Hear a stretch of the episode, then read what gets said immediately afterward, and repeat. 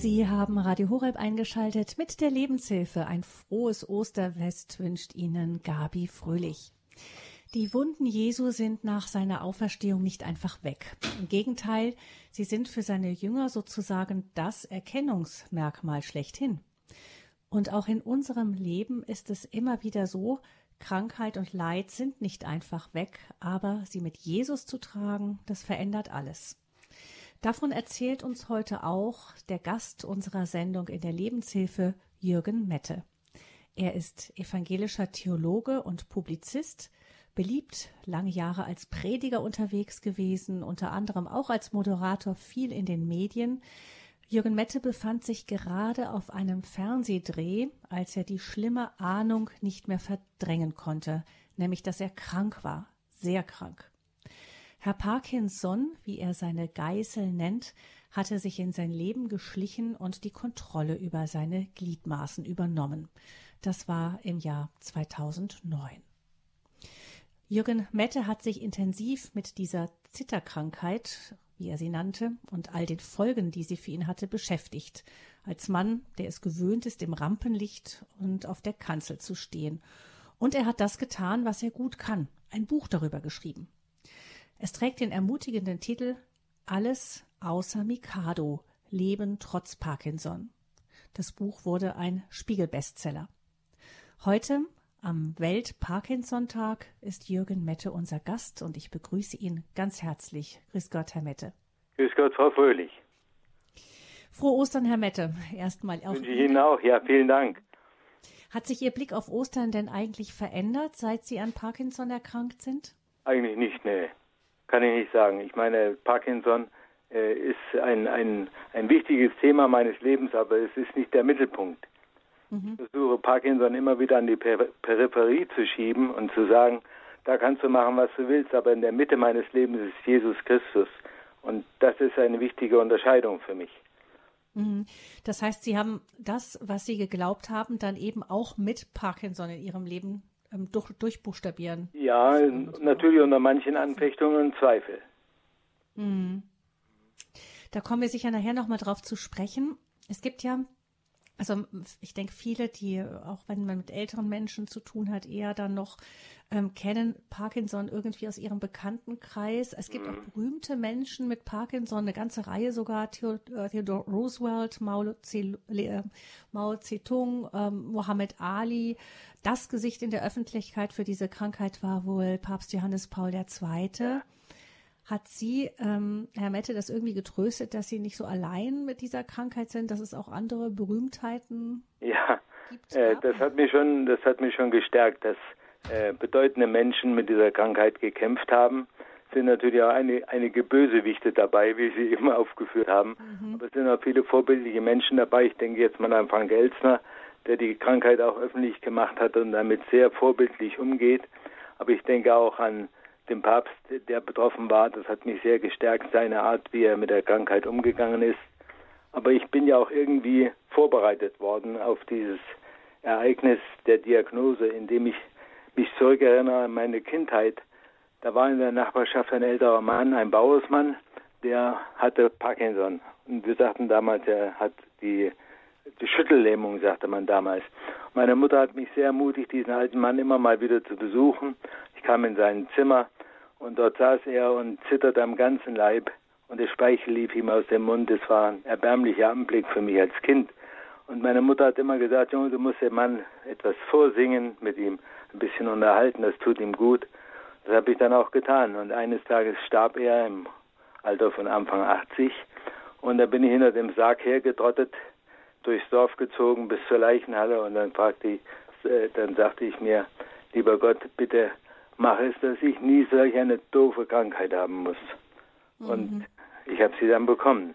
Insofern war ich gar nicht so entsetzt über, das, über den Befund.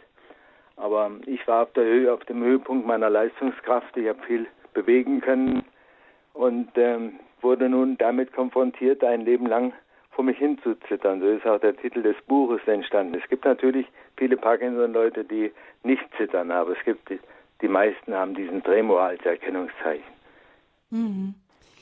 Ganz kurz ein paar Worte zu Ihnen. Sie sind 1952 äh, geboren, haben evangelische Theologie studiert in Marburg und den USA, mhm. waren zunächst Jugendpastor, auch Jugendevangelist und haben mhm. dann lange Jahre als Geschäftsführer die Stiftung Marburger Medien geleitet. Ja. Haben viele Radiosendungen moderiert. Mhm. Ähm, eben kam dann auch gerade kam das Fernsehen noch dazu, als die Krankheit sie ereilt hat. Sie sind heute im Ruhestand. Sie sagten mir dazu, sie leben nicht mehr on the stage, sondern backstage, also versuchen zu begleiten, zu ermutigen. Mhm. Ähm, sie sind verheiratet, haben drei Söhne und ja. sieben Enkel. Jetzt ganz kurz so alles der erstmal der Rahmen. Jetzt interessiert uns vielleicht alle, die sich noch nicht so intensiv damit beschäftigt haben, was passiert bei Parkinson eigentlich genau? Sie haben schon gesagt, manche haben diesen Tremor, viele haben den Tremor, manche aber auch nicht. Was, mhm. was ist denn Parkinson? Was eint denn alle? Ja, eint äh, kann man sagen, das ist die Tatsache, dass bestimmte Nerven im Gehirn ihren Geist aufgeben, sage ich mal ganz locker. Eine degenerative Krankheit äh, das heißt, es verzehrt sich etwas, was nicht wiederkommt. Durch Eiweißverklumpungen in den, dem Nervensystem werden bestimmte Transmitter nicht mehr ihre Funktion übernehmen können, nämlich die Botenstoffe von A nach B zu leiten. Das ist mal sehr leinhaft ausgedrückt. Und das äh, bewirkt dieses Zittern und bewirkt äh, andere Symptome. Also ich bin ein typischer Zittermann gewesen und habe wirklich darunter furchtbar gelitten, bis äh, ja, ich dann auch Hoffnung bekam, von neuen Erkenntnissen dieser Krankheit, wie man sie therapieren kann und bin da sehr glücklich, an die richtigen Leute gekommen zu sein, im richtigen Augenblick. Das heißt, die Medizin kann heute schon mehr machen als zu der Zeit. Ja, auf jeden Fall. Es sind nur, nicht nur die Medikamente, die man zu sich nimmt, sondern es sind vor allen Dingen auch die, die, also meine innere Einstellung. Die Leute fragen immer, bist du gut eingestellt? Ja, ich sage, meine innere Einstellung ist positiv zu dieser Krankheit. Das ist schon mal ganz wichtig. Und das andere ist, dass ich äh, natürlich mich freue über weitere Entwicklungen der Therapie. Neben, neben den Medikamenten gibt es eben diese tiefenstimulierende Gehirnoperation. Und ähm, diese Gehirnoperation äh, sorgt dafür, hat in meinem Fall dafür gesorgt, eine achtstündige Operation, dass ich äh, am Ende komplett zitter, zitterfrei war. Diese, diese Operation war im Jahr 2012, äh, im Jahr 2019. Und seitdem bin ich komplett äh, zitterfrei. Das ist schon mal eine starke Erfahrung. Hm. Aber welche weiteren Auswirkungen hat es dann noch? Man kennt oft so eben diese Gesichtslähmungen. Ja, es ist hm. die Gesichtsmuskeln, die lassen langsam nach, verlieren ihre Spannung. Dann das Sprechen. Ich bin jetzt im, im 14. Jahr mit dieser Krankheit unterwegs und stelle jetzt fest, dass die äh, Muskeln im Kehlkopfbereich, die für Sprechen und, und Schlucken zuständig sind, dass diese Muskeln ihre Spannung verlieren und ich mit logopädischen Therapien dagegen angehen muss und das ich schon eine ganze Weile tue. Es gibt also Tage, da kann ich kaum sprechen oder Tageszeiten, dass ich kaum sprechen kann. Das ist heute Morgen ganz gut, bin ich dankbar. Aber das sind so die, die wichtigsten, äh, vor allen Dingen auch die Gehbewegungen, die auffällig sind. Ich, wenn Sie mich in eine Fußgängerzone setzen und gucken, schaue mir die Leute an, dann kann ich Ihnen sagen, das ist ein Parkinson-Mensch oder nicht. Weil es beginnt mit einem äh, auffälligen Gang, dass der Arm äh, nicht mehr mitschwingt wie normal in diesen automatischen Abläufen der Muskulatur. Und ähm, dann kommt eben de, die Veränderung des Gangbildes, kann schwierig werden, dass man zu Stürzen neigt. Also ich habe eine Reihe von Stürzen hinter mir einer sogar so heftig, dass ich daran eine orthopädische Operation anschließen musste. Also es ist schon ein volles Paket, diese Krankheit, ja. Hm, das heißt, es betrifft eben alle möglichen Lebensbereiche und das ja. hat Sie erwischt ähm, hm. in einem Alter, in dem Sie eben beruflich noch voll unterwegs waren. Ja, ja. Vielleicht erzählen Sie uns mal von dem Augenblick, wo Ihnen klar war, diese Krankheit, von der ich als Kind den lieben Gott gebeten habe, bitte alles nur das nicht so ungefähr. Ähm, die habe ich jetzt doch. Ja, also ich habe mich äh, mit der Frage zunächst beschäftigt, wird, das mein, wird mein Glaube das aushalten? Wird mein Glaube in Mitte meines Lebens bleiben? Wird er mich durch diese Zeit tragen? Und ich war der festen Überzeugung, wenn der Glaube jetzt nicht trägt, dann kann ich ihn komplett über Bord werfen. Jetzt brauche ich diesen Glauben als, festen, als festes Fundament für mein Leben.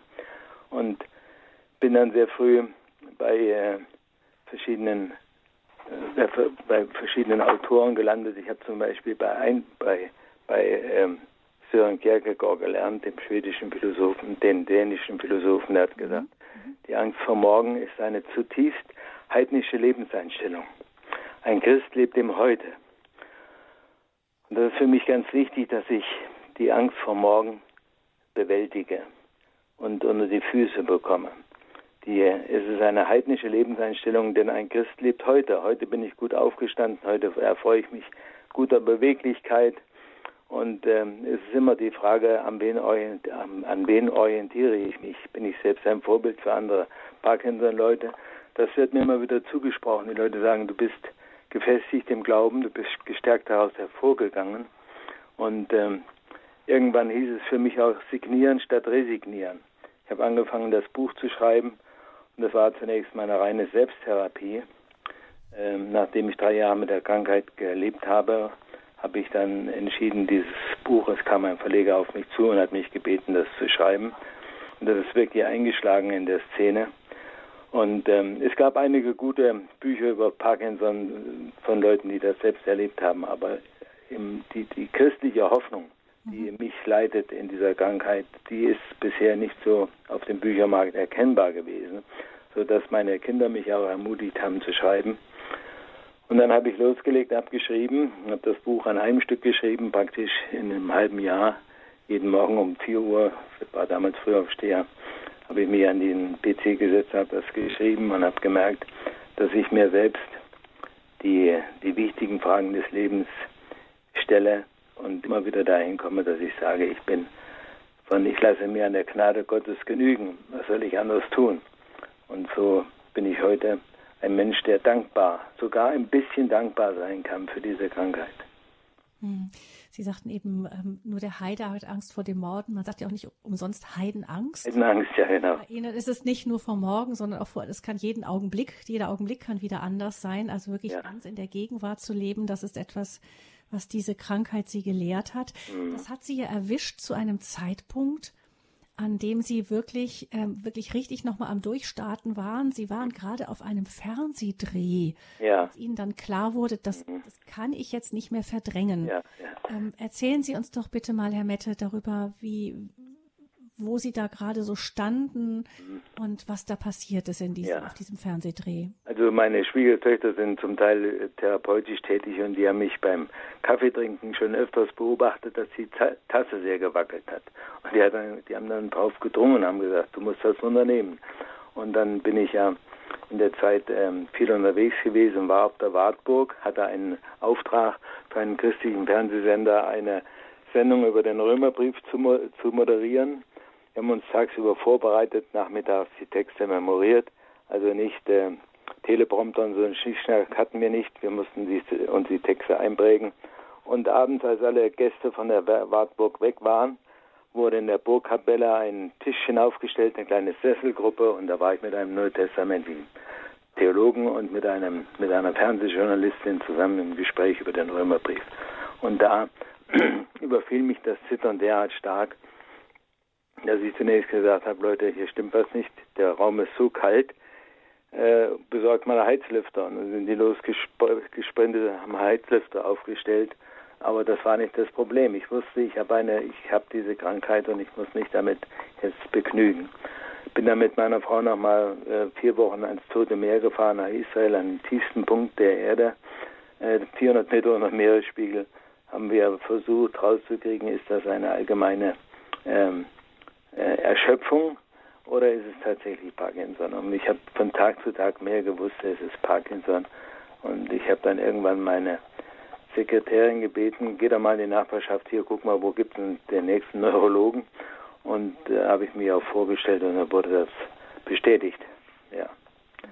Aber das Erlebnis in der Wartburg werde ich nie vergessen, weil das hat mich so so geschüttelt. Es hat mich nicht nur äußerlich zittern lassen, ich habe innerlich gezittert, weil ich gemerkt habe, es liegt ein schwerer Lebensabschnitt vor mir.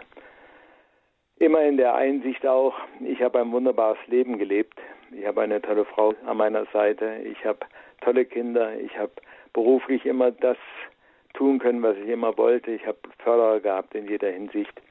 Und dann habe ich gedacht, gut, jetzt äh, kommt ein Kapitel, das wird ein bisschen schwerer, aber es wird mich nicht an der Freude an Jesus trennen und mein Vertrauen auf Gott zu setzen. Das war damals die wichtige Übung. Mhm. Sie haben sich dann entschieden, auch darüber zu sprechen. Sie sagen, ähm, dass in Ihrer Familie manche schon irgendwie erste Andeutungen gemacht ja. haben. Ja. Ähm, aber wie hat denn Ihre, wie haben denn Ihre Familie und Ihre Freunde reagiert, als Sie dann gesagt haben, okay, es ist so, ich habe Parkinson? Ja, ich habe die, die letzte Bestätigung kriegt man ja durch ein bildgebendes Diagnoseverfahren. Und ich war in der in einer Uniklinik hier im Nachbarort in Gießen und dort wurde ich auf den Tisch gelegt, auf die, in die Röhre geschoben. Da sagte die Betreuerin, Herr Mette, Sie müssen jetzt eine halbe Stunde ganz ruhig liegen.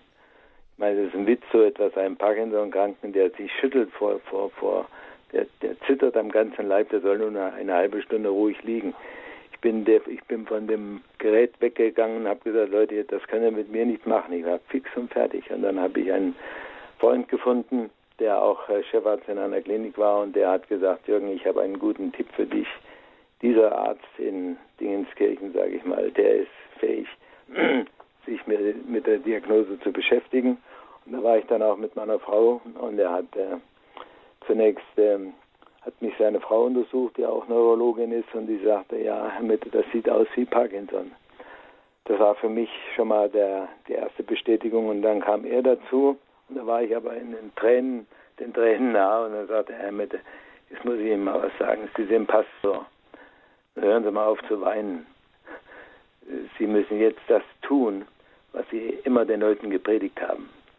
Ich muss sagen, das war das Beste, was ich aus dem Mund eines Neurologen jemals gehört habe, der mir das so auf den Kopf zugesagt hat. Am nächsten Tag sollte wieder eine Fernsehaufnahme sein im Studio und ich wollte alles absagen. Der sagte, Sie sagen überhaupt nichts ab, Sie machen weiter, Sie leben jetzt endlich mal das, was Sie den Leuten immer gepredigt haben.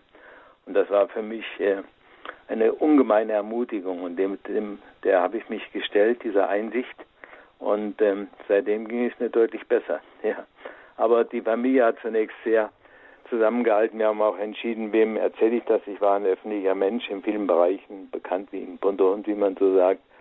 Ähm, aber wir haben dann irgendwann aufgegeben nach dem ersten Schock. Vier Wochen war ich wirklich einer, einer schwermütigen, in einer schwermütigen Phase. Danach haben wir es bekannt gegeben und es war dann auch kein Problem mehr. Wir haben irgendwann die Strich, die, die, die Namensliste weggeworfen von den Leuten, die wir informiert haben. Und ähm, ja, so war das. Aber an der Stelle passt das vielleicht gut. Ich muss hier meine Frau erwähnen, die von vornherein nicht panisch reagiert hat, sondern sie ist selbst in der Krankenpflege tätig und sie sagte, hat mich derart ermutigt, das jetzt so anzunehmen, wie es ist. Und sie ist treu an meiner Seite bis zum heutigen Tag. Und äh, ich kenne Parkinson-Patienten, die, die müssen allein durch diese Krankheit gehen. Und das stelle ich mir ganz, ganz schrecklich vor. Aber ich bin so, in, ich, ich ruhe in dieser Erkenntnis. Ich habe die Krankheit, ich muss mich der stellen. Äh, ich habe seit Jahren den gleichen Tablettenmix. Und die tiefenstimulierende Gehirn-OP hat mich wirklich befreit von, der, von, von dem Tremor. Und seitdem bin ich zufrieden, ja. Hm. Leben mit Parkinson, wenn es anders kommt, als wir uns das vorgestellt haben, darüber sprechen wir heute in der Lebenshilfe mit Jürgen Mette, heute am Welt-Parkinson-Tag.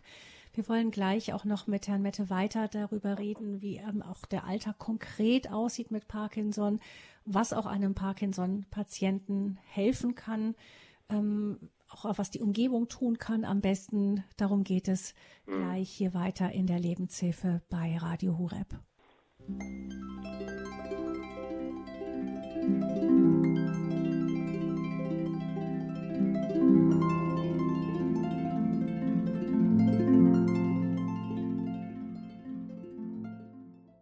Heute ist Welt-Parkinson-Tag und hier in der Lebenshilfe bei Radio Horeb sprechen wir heute über Tage, die uns nicht gefallen, Leben mit Parkinson.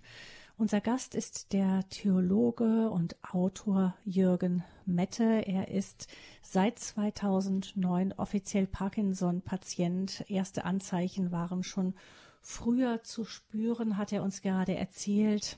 Jürgen Mette war ein Mann der Öffentlichkeit ähm, als Parkinson in sein Leben trat. Es hat ähm, erstmal vieles umgestürzt, aber ein Arzt sagte, so hat er eben zitiert, ähm, Sie sagen nichts ab, Sie können jetzt das leben, was Sie als Pastor Ihr Leben lang gepredigt haben. Und ähm, diesen Ratschlag hat er ernst genommen, Herr Mette. Ähm, Sie sagen nichts ab, das freuen wir uns auch jetzt sehr drüber, denn Sie haben auch diese Sendung nicht abgesagt, obwohl Sie immer wieder Mühe haben, auch mit dem Sprechen. Aber ich erinnere mich an eine E-Mail, die Sie mir geschrieben haben. Ähm, ich sage zu, ähm, wenn Gott und Herr Parkinson einverstanden sind mhm. damit auch. Ja, das heißt, es ist so ein gewisses Leben mit Vorbehalt immer, oder? Ja. Also mehr, eigentlich müssten wir das ja alle immer haben. Ja. Nämlich es kann jedem was dazwischen kommen. Ich, ähm, die, die in den arabischen äh, Ländern, nicht nur die Muslime, sondern auch die Christen sagen immer Inshallah, also wenn Gott es will. Mhm. Ähm, aber uns ist das sonst nicht so bewusst. Ich kann mir vorstellen, Ihnen ist das sehr viel bewusster. Ja, das ist mir sehr viel bewusster, das kann ich sagen. Ich bin also äh, mit der mit der Krankheit äh, so umgegangen, dass ich langsam gewachsen bin in der Stärke gegenüber dieser Krankheit. Ich habe mich nicht geschlagen gegeben, sondern ich habe gesagt, so ist es jetzt und ich will meinen Glauben darin erfahren. Ich will sehen, wie sind in der Bibel Menschen damit umgegangen. Wir wissen vom Apostel Paulus, dass er ein kranker Mann war, dass er gelitten hat unter körperlicher Krankheit und dass er irgendwann gesagt hat, ich lasse mir, lass, oder Gott ihm gesagt hat, lass dir an meiner Gnade genügen, das ist genug für dich. Also diese Genügsamkeit muss man lernen, damit umzugehen mit der Begrenzung. Ich war zum Beispiel ein begeisterter Biker, ich bin sehr gern Mountainbike gefahren, bis vor vier, vier fünf Jahren noch und bin äh, am Tag so 70 Kilometer geradelt, übrigens oft in, im Oberallgäu in Oberstdorf und äh, hat mir immer gut getan. Und jetzt neuerdings sind die Stürze dazugekommen. Und ich bin in der Reha-Klinik nach dieser Kopfoperation schwer gestürzt nachts äh, im Zimmer und habe mich dann äh, musste mich operieren lassen. Und es war eine aufwendige Geschichte. Ich konnte jahrelang nur im Rollstuhl und im Rollator unterwegs sein. Und das habe ich äh, bis jetzt ähm, unter den Füßen. War in der Lage, mir ein neues Bike zu kaufen, ein Dreirad gewissermaßen das ist für mich ideal, wo ich mit unterwegs sein kann. Und ähm, ja, so bleibe ich in Bewegung. Aber Disziplin, ich meine, die Krankheit, die braucht Disziplin. Und Disziplin ist nicht meine Stärke. Ich sage immer Disziplin ab morgen, ja. Ähm, morgen fange ich an, heute regnet es oder es ist zu kalt oder zu warm für all die Sportarten. Und auch was das Essen anbelangt, kann ich nur sagen, ähm, ich, ähm, ich esse wirklich gerne und ich habe immer ein bisschen Übergewicht bei mir. Aber ähm, damit kann ich zurechtkommen. Meine Frau ermahnt mich oft. Ich habe zum Beispiel heute Morgen beim Frühstück den äh, Schokoladenhase das Ende bereitet, habe ihm, hab ihm die Ohren abgebissen heute Morgen. Ich fand das ganz lustig, als Grundlage für dieses Gespräch ein bisschen ein Osterhase anzuknappern. Also Sie merken auch, mir ist der Humor nicht vergangen. Ähm, und der hat auch eine heilende Wirkung auf mich, der Humor, über Dinge zu lachen, die früher mir gar nicht aufgefallen sind. Und äh, so, soll, so soll es auch bleiben, solange es geht, ja. Hm. Haben Sie denn auch mit Gott gerungen? Das ist ja auch durchaus biblisch, als Sie. Ja, ja, also vom, vom wegen, äh, Gott macht keine Fehler und all diese frommen Wünsche, die, die einem dann auch angedreht werden, muss ich immer wieder sagen, nein, ich habe wirklich äh, mit Gott gehadert. Ich habe im Buch Hiob geforscht und habe gedacht, Mensch, der Hiob, eine unglaubliche Geschichte, ist ja wahrscheinlich die älteste Geschichte der, oder das älteste Buch, das uns bekannt ist überhaupt, was später in den alttestamentlichen Kanon aufgenommen wurde. Und dieses Buch Hiob beschreibt ja einen Mann, der Gutes wollte und Schlechtes erfahren hat. Und es war ein extremer Typ, der viel materielles, materiellen Besitz hatte, ein großer Agrarier, würden wir heute sagen. Und dieser Hiob der hat äh, wirklich Schlimmes erlebt. Dass Gott, es wird beschrieben in diesem Hiob-Buch, dass Gott mit Satan gewettet hat über dem Leben des, des Hiob. Und ich habe den Eindruck auch gehabt, dass der Feind mit Gott einen Deal gemacht hat. Er hat gesagt, wollen wir sehen, ob der dir noch äh, vertraut, wenn er nichts mehr auf der Bühne zu tun hat. Ich war ja wirklich ein Bühnentyp, habe viel Performance praktisch gemacht, die ich auch auf großen Wert gelegt habe, dass sie gut ist, rhetorisch und in allen Bereichen. Und dann zu erleben, dass mich Gott gerade an dieser Stelle schwächt, die bisher die große Stärke meines Lebens war. das ist äh, für mich eine ganz spannende Erfahrung gewesen, dass ich am Hörbuch fast meinen Glauben verloren hätte oder auch wieder gefunden habe. Äh, aber diese Auseinandersetzung, der innere Kampf mit dieser Krankheit, der war nötig, den habe ich äh, ernst genommen und habe mich dem Kampf gestellt, habe mich nicht mit irgendwelchen Beschönigungen beschäftigt, sondern habe der Sache realistisch ins Auge geschaut und wusste, es kann sein, dass ich in fünf Jahren äh, schwerbehindert äh, angewiesen bin auf, auf komplette Pflege, das kann alles sein. Aber wie gesagt, der heutige Tag ist ein guter Tag und was morgen ist, das weiß Gott selbst. Und ich lasse mich überraschen. Aber ähm, ich würde sagen, man kann selbst viel dazu beitragen. Also wenn ich ein harmonisches Familienleben habe, dann ist das eine großartige Grundlage für diesen Tag Kraft zu haben. Wenn ich mich dauernd mit irgendwelchen Nebensächlichkeiten rumbalgen muss, das ist ja nicht förderlich für die Krankheit. Ich muss mich schonen, ich muss bestimmte Dinge draußen vorhalten ähm, und muss äh, mich konzentrieren darauf, dass das, was Gott mir jetzt an Kraft gibt, dass ich diese Kraft auch pflege und einsetze und nicht verschwende durch unnötigen, unnötige, äh, unnötigen Ballast. Mhm. Also auch das eine Erkenntnis, sie müssen jetzt mehr auf sich achten, auf ihre Kräfte achten und so. Früher, ähm, wenn man jung ist, nicht, dann, dann powert man einfach und hält alles für selbstverständlich. Ja, das ändert ja. sich dann. Mhm. Ähm, wie sieht es denn aus, zum Beispiel auch, Sie sagen, Sie essen eigentlich gerne. Gerade Essen ist ja für Parkinson-Patienten oft auch eine, ein eigenes Thema. Ja, das ist wirklich ein eigenes Thema. Ich, ich äh, habe immer, hier in, in, meinem Buch einen kleinen Abschnitt geschrieben, den lese ich Ihnen mal gerade vor. Ja, ich esse gern, aber ich kann auch vielen Versuchungen widerstehen, zum Beispiel Rohkost, Magerquark und Tee, Zwieback und Reiskekse. Da bin ich total diszipliniert. Nur bei gebratenem und süßem, auch mal einen gut temperierten Rotwein oder dem Hopfenblütentee aus einer fränkischen Privatbrauerei, da verzehrt sich meine Widerstandskraft. Für ein großzügig geschnittenes Stück Aale Wurst aus meiner nordhessischen Heimat lasse ich jedes Wirsing-Soufflé an Bio-Karottchen, sogar eine gedünstete mit Soja gefüllte Erbse stehen. Also Sie merken, da, da äh, ist viel Humor drin und der, der tut mir auch gut. Wenn sich das Hüftgold da etabliert, wo wir gerne den Gürtel enger schnallen würden, sprechen wir verlegen vom erweiterten Spektrum. Kürzlich habe ich mich dabei ertappt, dass ich bei einer Autobahnraststätte eine Tüte voller Chips gekauft habe. Zum ersten Mal in meinem Leben. Und da äh, ist die, die Konfrontation mit der Erkenntnis, ich muss selbst etwas an mir tun, an täglicher gymnastischer Übung. Ich habe zum Beispiel eine Physiotherapie, die wichtig ist, die mir die angeht gegen dieses Sturzgefühl, dass ich überall hinfallen könnte. Und ähm, im Haus ein paar Verrichtungen gemacht mit Geländer zusätzlich und ähm, Bad und so weiter umgebaut. Und das liegt noch vor uns, aber das sind die Dinge, die ich tun kann. Und ähm, ja, Manfred Lütz hat einmal gesagt, äh, gesund ist der, der bisher noch nicht ausreichend untersucht wurde. Das ist auch ein, schöner, wirft ein schönes Licht auf diese Krankheit. Gesund ist der, der noch nicht ausreichend untersucht wurde. Ich bin nun ausreichend untersucht worden und ich habe die Diagnose und damit lebe ich. Das Essen, also auf der einen Seite die, die Kalorien, das gerne Essen, auf der anderen Seite aber auch die Schwierigkeiten, gerade wenn Tremor mit im Spiel ist, überhaupt zu essen. Ja. Dann, das dann auch in der Öffentlichkeit, wie sind Sie damit umgegangen? Das ist ja war, manchmal war mir ungemein peinlich manchmal gerade auf der Wartburg, damals bei diesem Dreh, Fernsehdreh, äh, morgens beim Frühstück ist, ist mir alles von der Gabel gefallen, was ich mir zum Munde führen wollte. Und das sieht nicht, sieht nicht appetitlich aus, das ist wirklich so.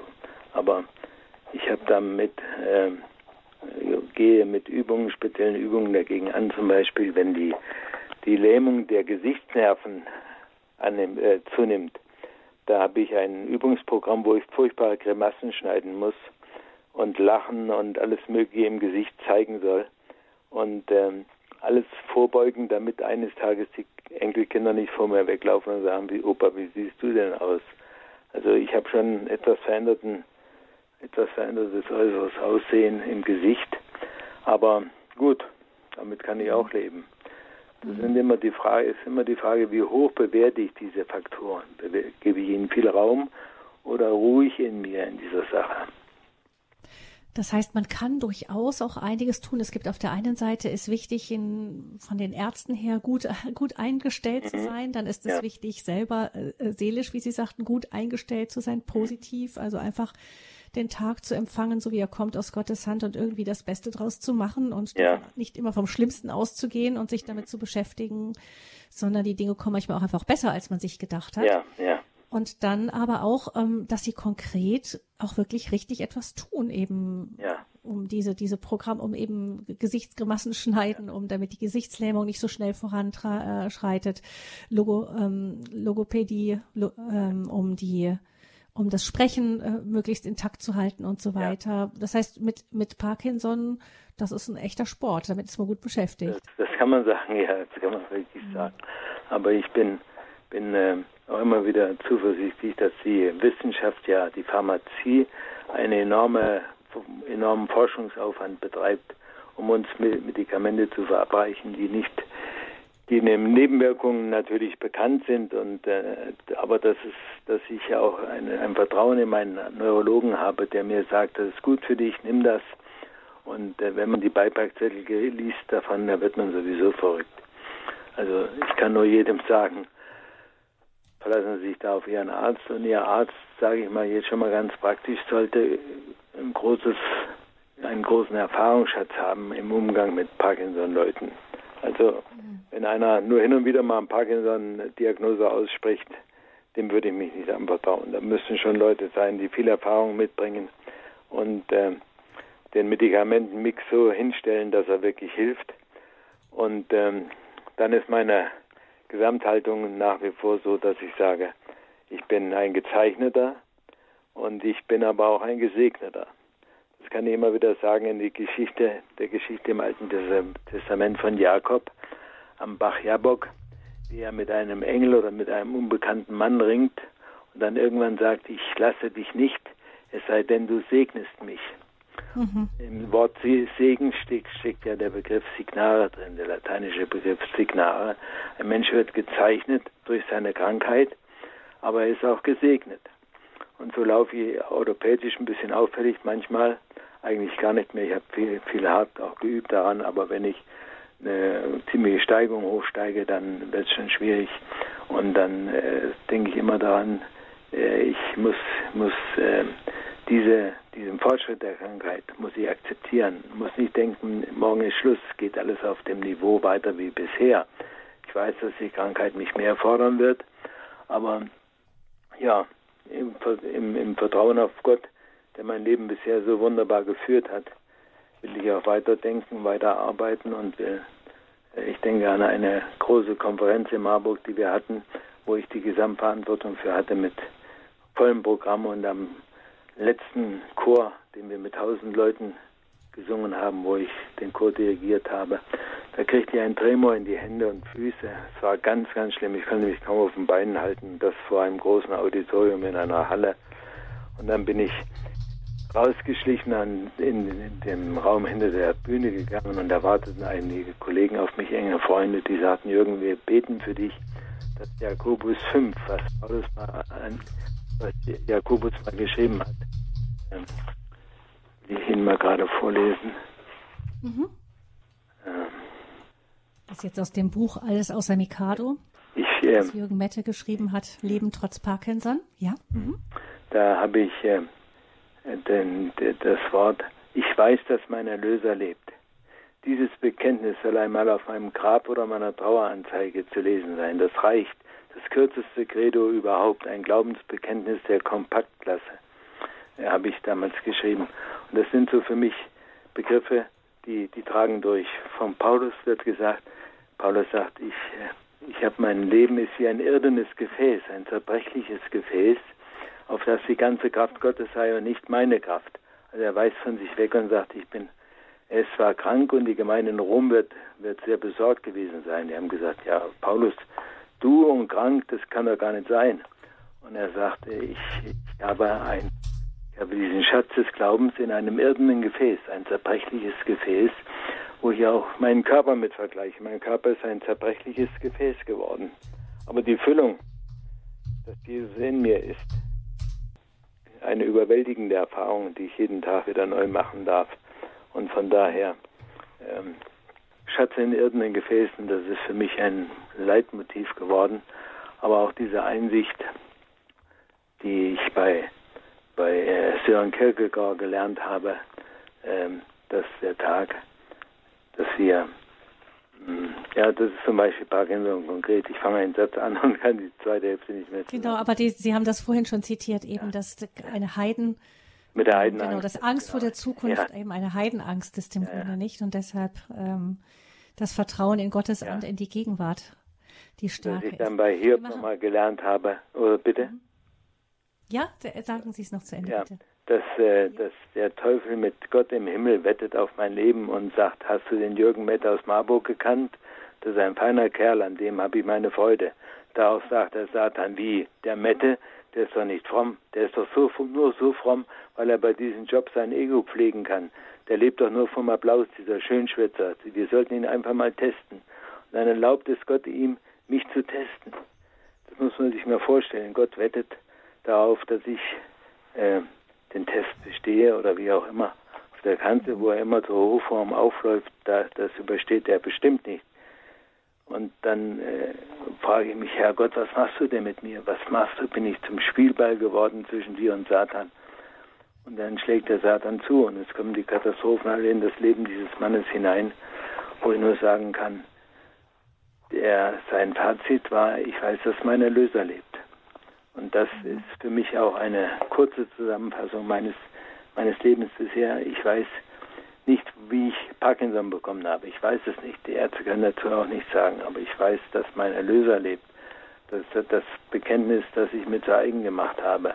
Und ähm, kann ich nicht, muss ich nicht fragen, wo war Gott, als ich diese Diagnose bekommen habe, sondern ich kann fragen, wo war ich denn in der Zeit, als Gott mich durch Sonnensegnungen reichlich gesegnet hat.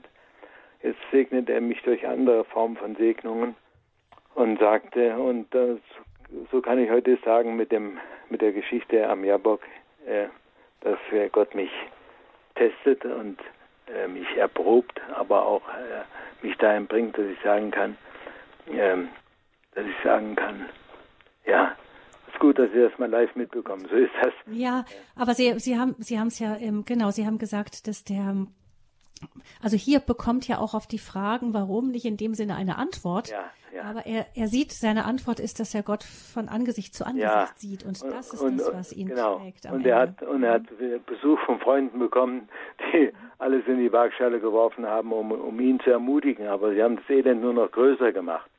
Also ich habe auch mir oft gesagt, Gott bewahre mich in der Stunde meines Abschieds vor solchen Schönschwätzern. Das, das nützt mir nichts, sondern ich will bereit sein, ähm, meinen Herrn zu begegnen in der jenseitigen Welt. Wie immer das sein wird, weiß ich nicht. Meine Frau fragt das auch oft und sagt, was ist denn nun, wenn, wenn, wenn du im, im gestorben bist? Wo, wo bist du dann? Das ist ja eine Frage, die jeder, jeder Theologe äh, auch mit, mit Schulterzucken beantworten muss. Und diese Grenzen zu erleben, dass ich vieles gerne erklären würde, aber ich kann es nicht erklären. Es, ist, es bleibt ein Mysterium äh, dem ich mich unterstellen kann und gesegnet werde, oder ich äh, muss kapitulieren. Und das Kapitulieren ist nicht mein Thema, sondern ich will wirklich durchhalten bis zum Schluss. Ich habe einige Punkte mir mal zusammengeschrieben, was ich im Rückblick sagen würde zu der Krankheit. Aber ich will Ihnen vorher nochmal Gelegenheit geben, dass Sie gezielt nochmal. Wir wollen vor allem die Hörerinnen und Hörer noch mit hineinholen. Dann heben wir die Stichpunkte gerne bis zum Schluss auf. Ja. Tage, die uns nicht gefallen. Ja. Leben mit Parkinson, das ist unser Thema.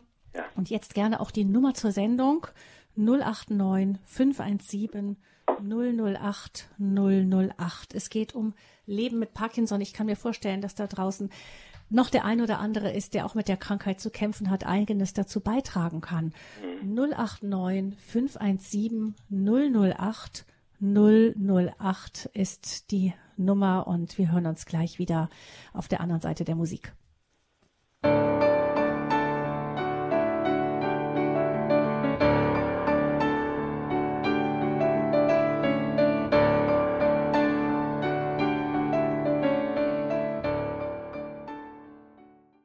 Gratulation zu Ihrer wunderbaren Hintergrundmusik. Wunderbar. Dankeschön, Herr Mette. Schön.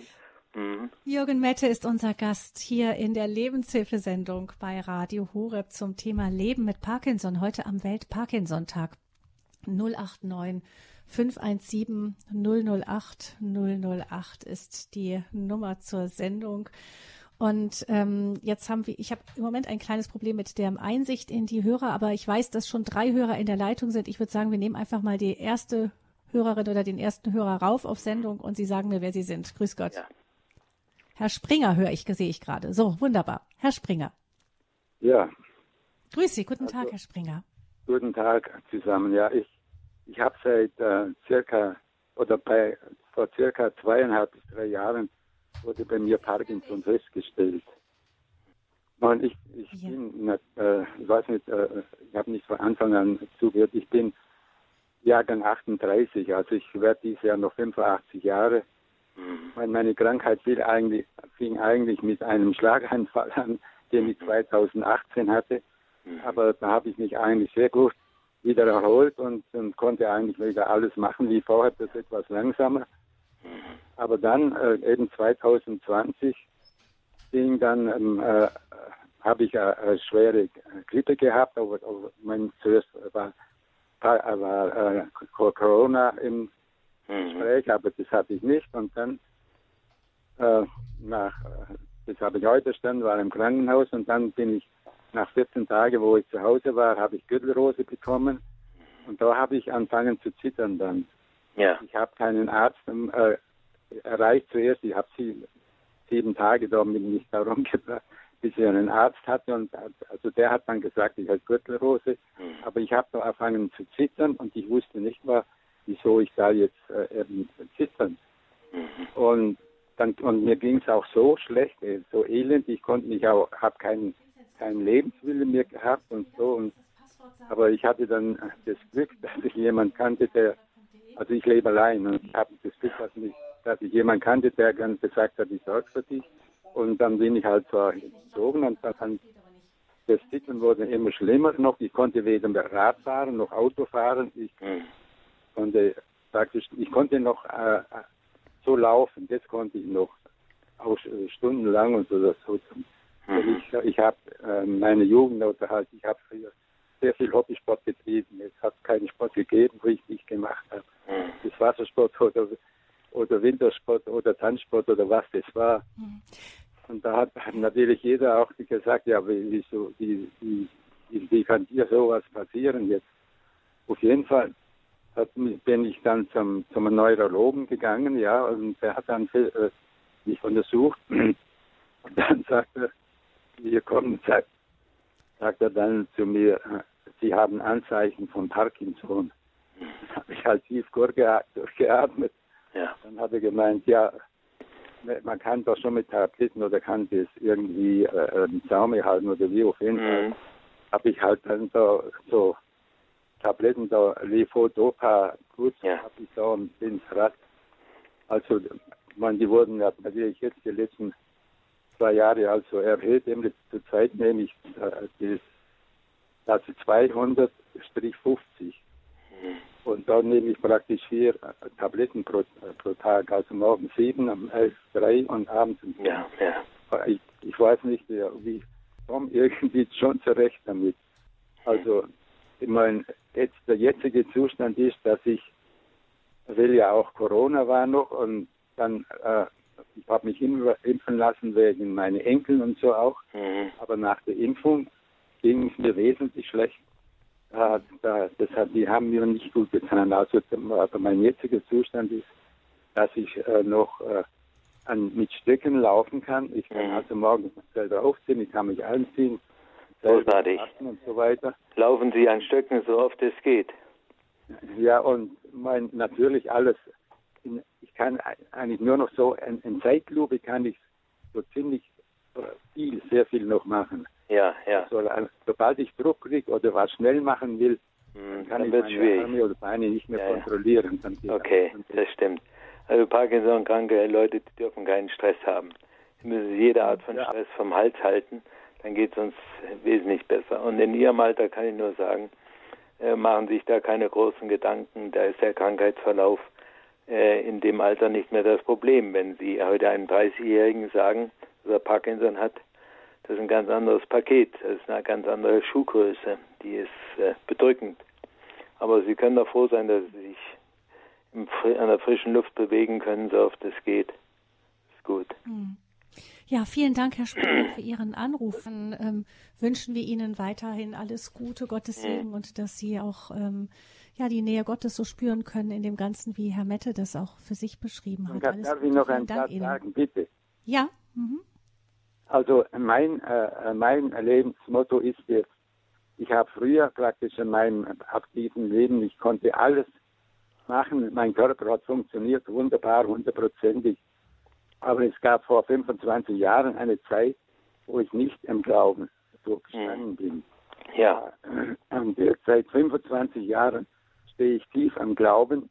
Ja. Und ich sage jetzt immer, ja, früher war mein Körper krank und meine Seele ging es nicht gut, aber jetzt bin ich, ist meine Seele gesund und mein Körper ist krank.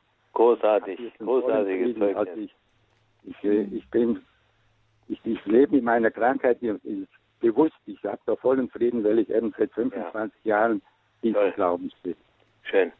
Wunderbar. Vielen Dank, Herr Springer, auch für diesen ermutigenden Schlusssatz. Alles, alles Gute Ihnen, vor gesegnete Ostertage und wir nehmen jetzt Frau Steger aus Heidelberg mit hinein in die Sendung. Ich grüße Sie. Hallo, ich grüße Sie auch. Guten Morgen, Frau Fröhlich und Herr Mette. Mhm. Ja, meine Frage ist relativ kurz.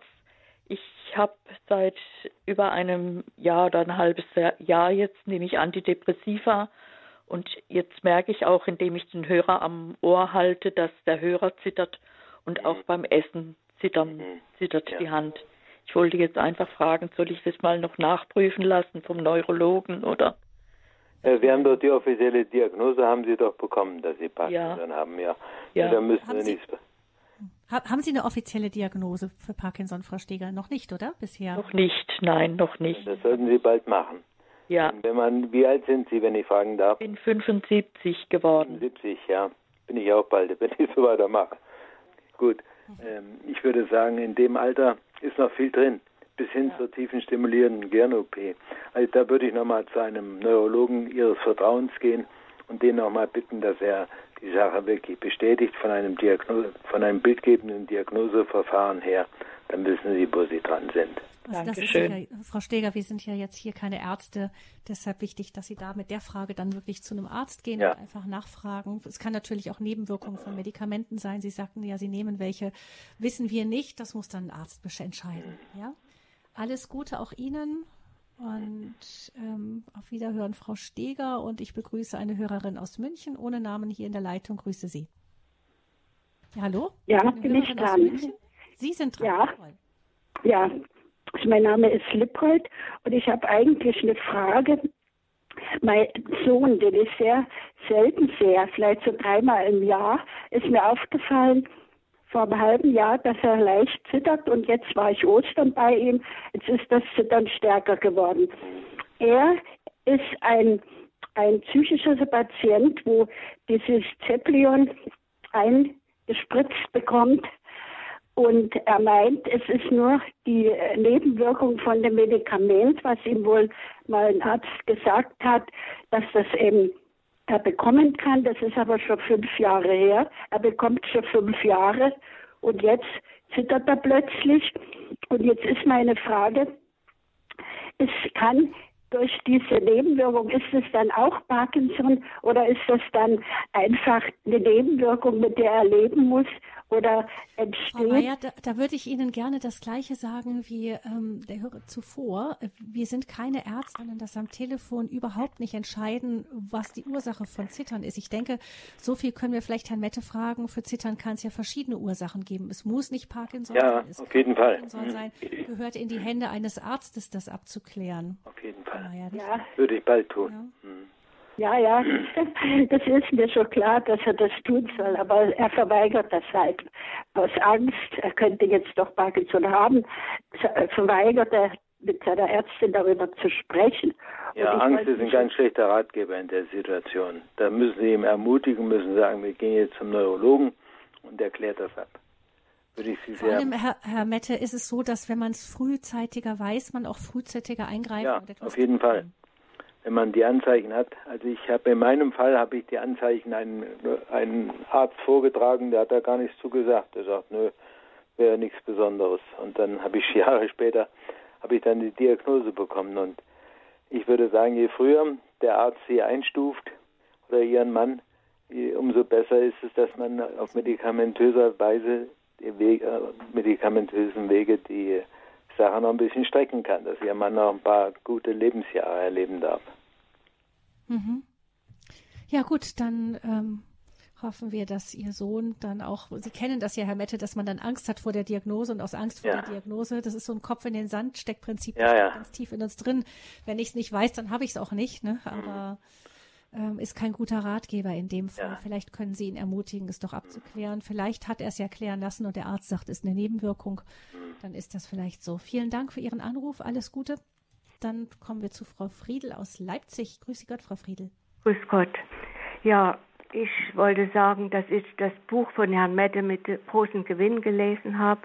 Ich habe selber seit äh, sieben Jahren Parkinson.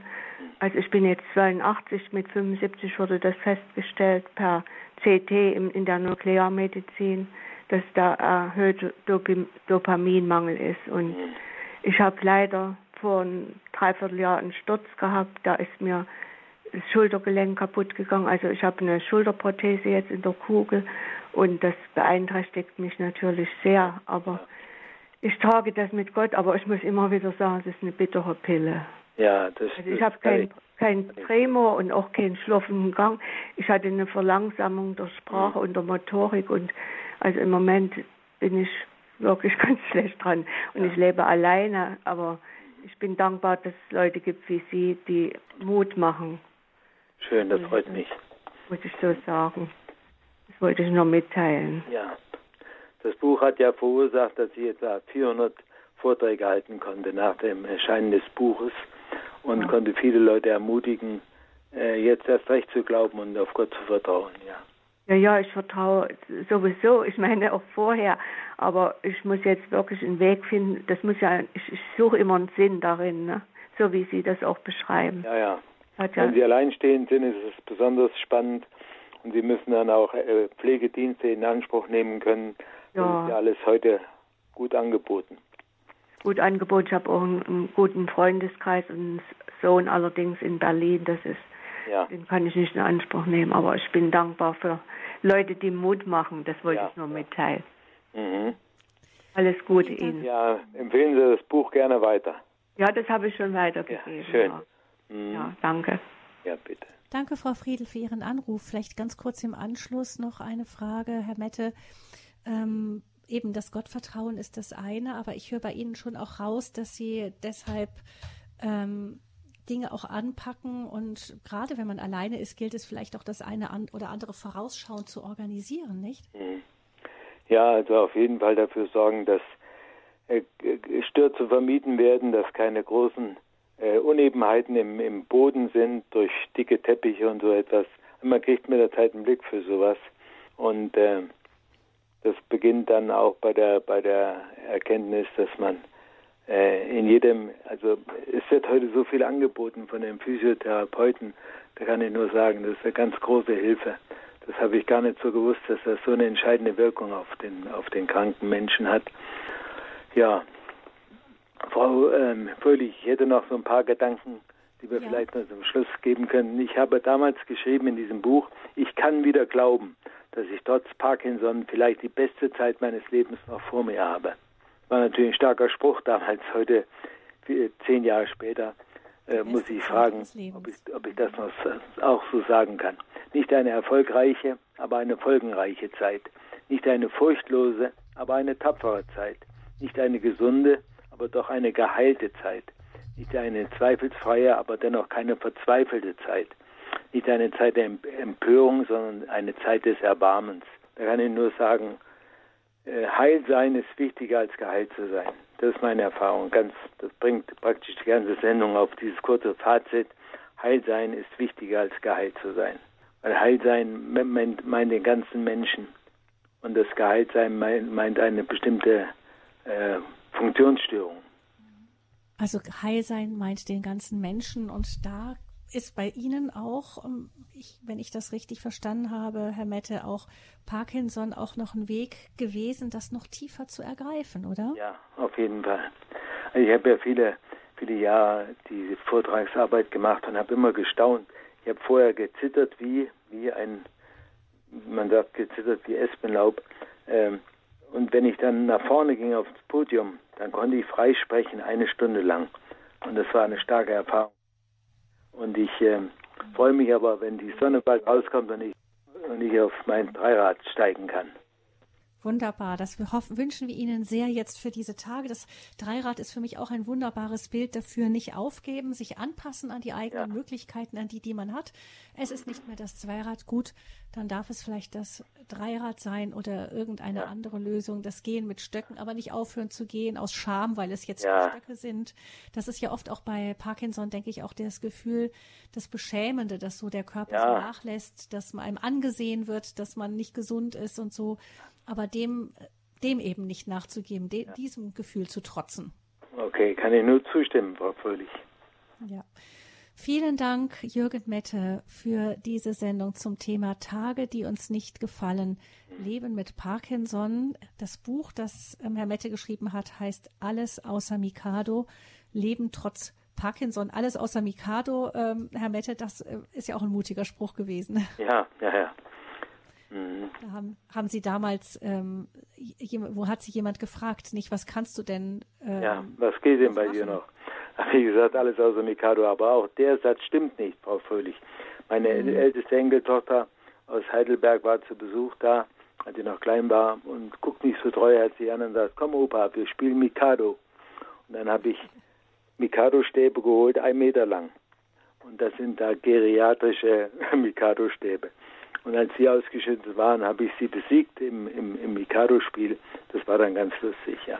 Es kommt ja immer darauf an, welches Maß, welches Maß muten wir uns zu.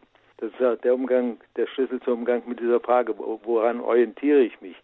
Orientiere ich mich an denen, denen es noch schlechter geht? Da habe ich immer ein paar Leute vor Augen, die haben den, den Weg gut gemeistert. Und da hänge ich mich gerne dran. Tage, die uns nicht gefallen, Leben mit Parkinson. Vielen Dank, Herr Mette. Mhm. Liebe Hörerinnen und Hörer, Sie können gerne auch diese Sendung weiterempfehlen an andere, die äh, Betroffene sind. Ich wünsche Ihnen allen ein gesegnetes Osterfest, gerade da vielleicht, wo jeder von uns seine Last, seine Wunden trägt, eben auch das Licht der Auferstehung. Mein Name ist Gabi Fröhlich und ich freue mich, wenn Sie uns weiterhin verbunden bleiben.